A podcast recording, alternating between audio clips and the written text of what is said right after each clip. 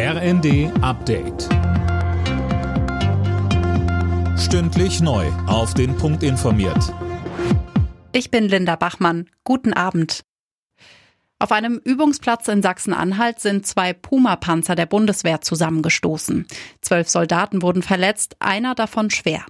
Verteidigungsminister Pistorius sprach von einem schrecklichen Unfall. Er selbst hat heute das Panzerbataillon in NRW besucht, das die 14 Leopardenkampfpanzer an die Ukraine abgibt.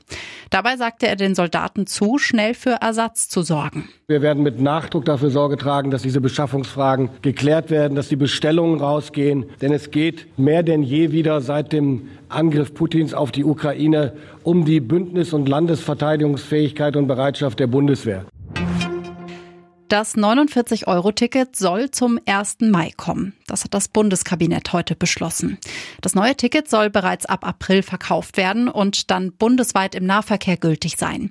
Zuvor braucht es aber noch das Okay von Bundestag und Bundesrat. Wie genau das neue Ticket aussieht, dazu sagte Verkehrsminister Wissing. Es wird sowohl eine Chipkarte geben als auch die App, über die man das Ticket als QR-Code quasi äh, sich beschaffen kann. Das Ticket wird es nur im Abo geben, allerdings monatlich kündbar, sodass man keine lange Bindung hat.